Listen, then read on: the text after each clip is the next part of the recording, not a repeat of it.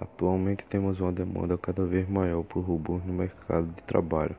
A indústria automotiva puxa a fila como o ramo de maior consumo de robôs no mundo. Porém, as áreas como, medic como a medicina vêm mostrando em busca crescente por robôs especializados em certo tipo de cirurgia.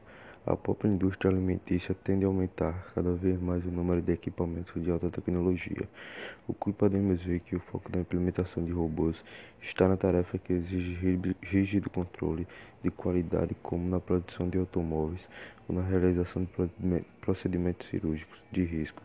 Da mesma forma, ele tende a substituir trabalhadores em ambientes insalubres ou perigosos, como na área de solda de indústria.